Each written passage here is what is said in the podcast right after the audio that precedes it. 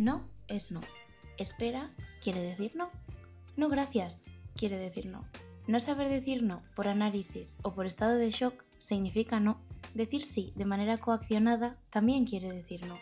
Un silencio quiere decir no. Para quiere decir no. No me apetece a que no adivinas lo que quiere decir. Quedarse quieta también quiere decir no. No reaccionar significa no. No corresponder besando significa no. Apartar físicamente con el cuerpo quiere decir no. Querer decir no, pero no poder hacerlo por abusos de poder o normalización, es injusto y significa no. Tomar conciencia más tarde, cuando se ha meditado y reflexionado sobre lo sucedido, quiere decir que alguien está en su pleno derecho sobre cómo se ha sentido y las emociones que han suscitado en él o en ella. Hoy hablamos sobre el maltrato infantil, los abusos físicos, emocionales y de poder con nuestros peques, de cómo algunas acciones diarias y aparentemente inofensivas pueden hacer, sin darnos cuenta, que estos se sometan a su voluntad y normalicen los abusos. Te cuento también qué podemos hacer nosotros para intentar prevenirlo, así que vente conmigo. Buenos días, soy Laura de Montessori en Positivo y estás escuchando el podcast de Educar con Corazón. La evolución de la situación del beso de Luis Rubiales a Jenny Hermoso me ha hecho recordar que hace no mucho tiempo vivimos algo parecido con el Dalai Lama y he decidido retomar el tema sobre el que hablábamos hace un tiempo. En primer lugar, quería mostrar mi apoyo a la selección femenina y me parece una pena que sus logros y la celebración del Mundial se haya visto eclipsado por todo este revuelo machista, pero seguiremos ganando estas batallas y muchas más. Ahora bien, vamos a centrarnos en los datos y en cómo podemos hacer, aparte de, por supuesto, con la toma de conciencia social en nuestros hogares con los peques para poder prevenir los abusos de poder físicos o psicológicos en el futuro. Por ahora vamos a centrarnos en los datos sobre la infancia. Vamos con aquello sobre el maltrato infantil. El abuso infantil abarca acciones tanto activas como pasivas, intencionales o descuidadas, que pueden ser esporádicas o prolongadas en el tiempo.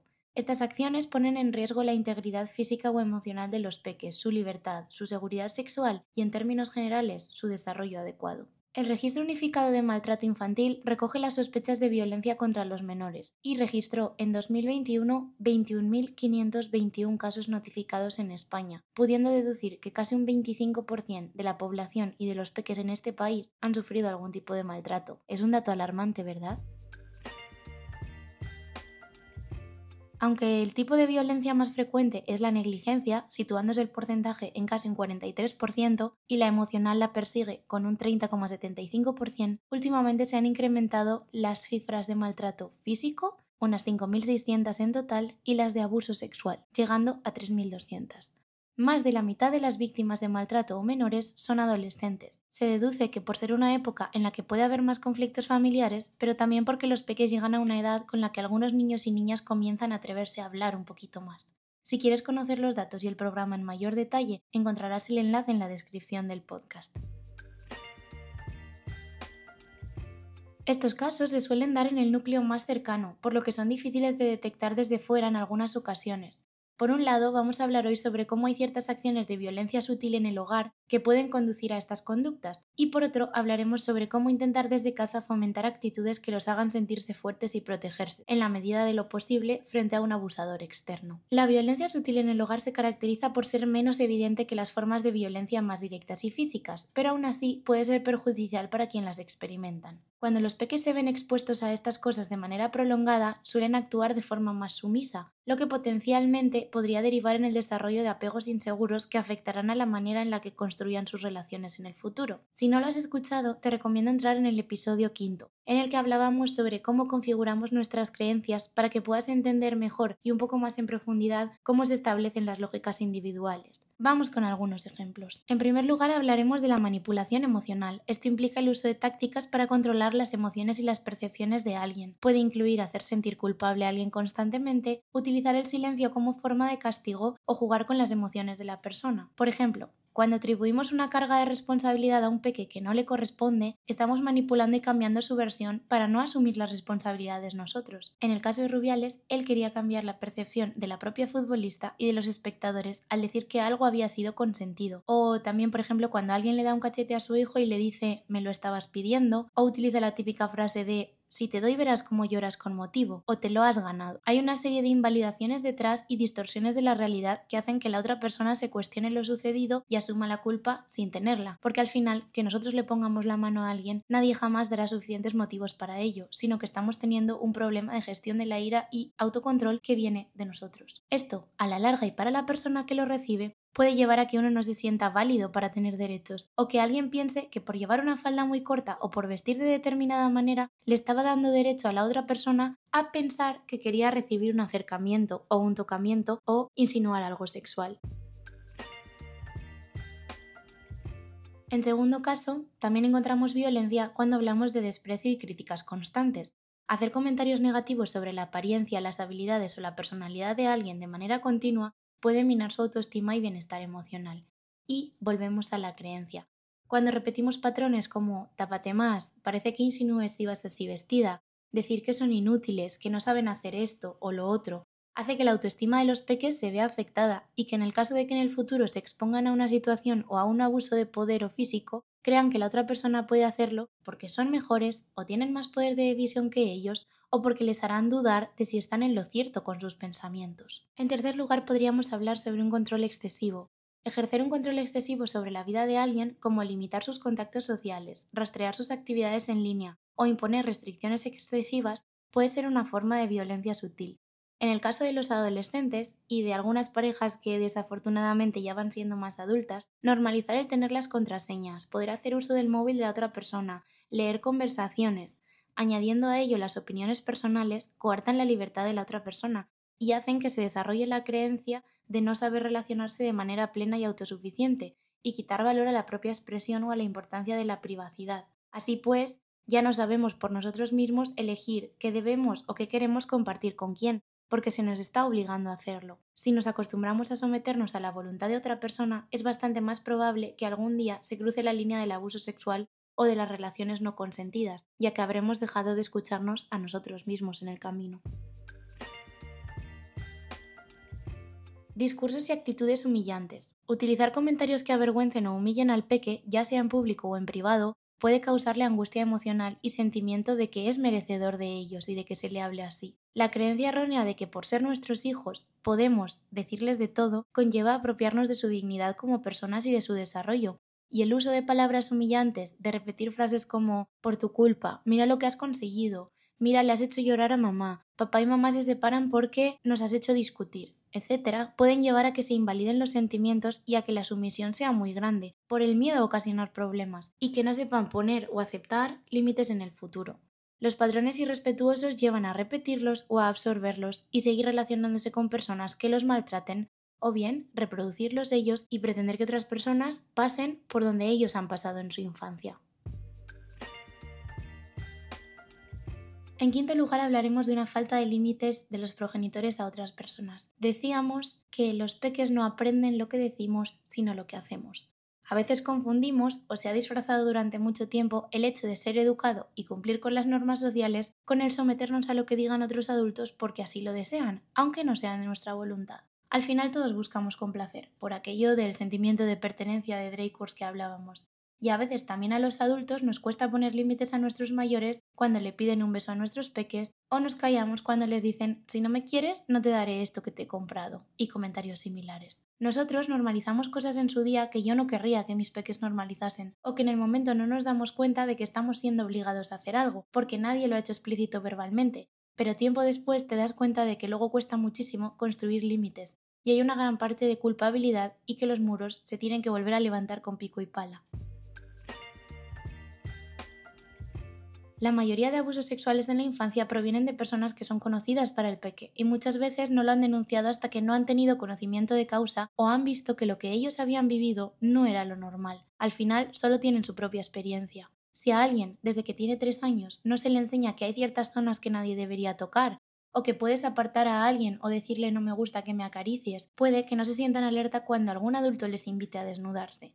También puede, lo que es peor, que se acostumbren a que se les pida esto, que lo guarden en secreto porque alguien lo ha solicitado, que se convierta en costumbre y que se desconecten de su cuerpo por lo doloroso que pueda llegar a ser el sufrimiento. ¿Y cómo puede ser que no se advierta? Porque al final aprendemos con lo que tenemos en el entorno Y hay familias, por ejemplo, que se besan en la boca para mostrarse cariño. Tienen una distinción y no lo harían con cualquier conocido, pero quizás para ellos es normal hacerlo entre sí. Entonces, es completamente normal que un peque que está acostumbrado a hacer eso por inercia lo haga también con un igual cuando quiera demostrar afecto. Es por ello que, según las decisiones que tomamos, es importante que los eduquemos en conciencia corporal, al igual que tratamos normas de cortesía, situaciones sociales, etc. Y tienen que aprender que no todo el mundo se comunica como ellos, ni que ellos tienen que aceptar maneras de comunicarse que no les gusten. Al final, se acostumbran a hacer lo que ven y lo que han recibido. Aunque en nuestra familia hagamos las cosas de una manera, no significa que todos lo hagan igual. Hay gente que está muy acostumbrada al contacto físico y también hay personas a las que les incomoda o no lo necesitan. Hay gente que verbaliza con facilidad sus sentimientos y dice te quiero porque en casa se lo han dicho mucho. Y hay gente con problemas de autoestima porque jamás ha recibido un te quiero por respuesta o que ni siquiera habrá tenido ejemplos para construir unas bases afectivas sólidas. Por lo tanto, estas dos personas no reaccionarán igual. Es crucial explicarles que existen diversas formas de interactuar y que es igualmente fundamental entender nuestras propias preferencias, así como consultar a los demás sobre sus deseos. Respetar los límites personales y gestionar nuestros impulsos al comunicarlos también son habilidades esenciales que debemos transmitir. Por último, aquí te dejo algunos consejos y un par de recursos que podemos utilizar para hablar con nuestros peques y prepararlos en el tema. Para educación infantil me gustaría recomendar el cuento de Lucía Serrano Tu cuerpo es tuyo. Explica cómo decir no de una manera sencilla para que los más pequeños de la casa lo entiendan. Te dejo el enlace en la descripción. También para peques un poquito más mayores me gustaría recomendar el libro El consentimiento de Rachel Bryan, en el que se profundiza más en qué situaciones pueden ser a veces sí y a veces no, la importancia y la diferencia de pedir permiso y muchos más matices que quizás necesiten explicados de una manera gráfica e interesante. Te dejo también el acceso en la descripción. Y ahora bien, ¿qué cinco cosas, entre otras muchas, podemos trabajar desde una edad temprana? Número 1. Educación sobre el cuerpo. Enséñales desde temprana edad las partes de su cuerpo y explícales qué partes son privadas. Enséñales que nadie más tiene derecho a tocar esas partes sin su permiso, excepto en situaciones médicas o que lo requieran, y a decir no me gusta cuando alguien invada sin permiso. Si tú mismo le tienes que tocar las partes privadas para algo, le puedes decir va a pasar esto, necesito que te bajes las braguitas. Por favor, ¿me permites mirarte? Y entonces que se acostumbren a que si otra persona quiere proceder de la misma manera, tendrá que preguntar. En segundo lugar, una comunicación abierta es fundamental. Fomenta un ambiente donde tus peques se sientan cómodos compartiendo sus pensamientos y preocupaciones contigo. Establece una comunicación abierta para que puedan hablar sobre cualquier tema, incluso si es delicado. En el cuarto episodio del podcast hablábamos sobre la importancia de validar las emociones y los pasos para poder hacerlo te recomiendo volver a él si lo necesitas. Cuando validamos y damos espacio a que nos cuenten habitualmente cómo se sienten, estamos estableciendo vínculos que nos ayudarán también a que esa comunicación exista cuando les suceda algo que les incomode, algo que les dé vergüenza contar, algo a lo que no estén acostumbrados y les haya chirriado. Si de normal negamos lo que sienten o no los escuchamos, probablemente no tengan confianza o pensarán que minimizaremos sus preocupaciones cuando nos vayan a contar algo con lo que no se sientan bien. En tercer lugar, igual que tenemos una conciencia corporal, también debemos desarrollar una conciencia emocional. Ayuda a tus peques a comprender y a expresar sus emociones. En parte, validándolas contribuimos a ello, pero en muchas ocasiones, sobre todo con los más pequeñitos, también necesitarán de nuestra ayuda para poner nombre en las primeras veces o reflexionar sobre lo que ha pasado. Como por ejemplo decir, ¿no te ha gustado que ese nene te empujara en el parque, verdad? ¿Qué crees que podemos decir a la próxima? Esto le ayudará a comunicar cómo se siente, a reconocer cuando algo no está bien y a poder venir a ti y decir, papá, esto me ha molestado en el parque, ¿me puedes ayudar a buscar una respuesta? Por ejemplo. En cuarto lugar, es muy importante que sigamos haciendo hincapié en los roles de género y el respeto. Fomenta la igualdad de género y el respeto mutuo. Enseñales a tratar a todos con dignidad y a reconocer que nadie tiene el derecho de controlar o maltratar a nadie. Desafortunadamente, muchas veces tratamos de conseguir la protección desde el lado de la víctima, para aprender a decir no, compartir si ha pasado algo, poner límites, pero es tan importante o más la educación previa para que los agresores cada vez sean menos. Aunque, generalizando, es una realidad triste que las chicas suelan ser más vulnerables a ser las víctimas, expresar esto frente a tus hijos, y compartir qué actitudes son respetuosas y cuáles no hacia las personas en general ayuda a visibilizar y a no normalizar comportamientos que hasta ahora no se cuestionaban.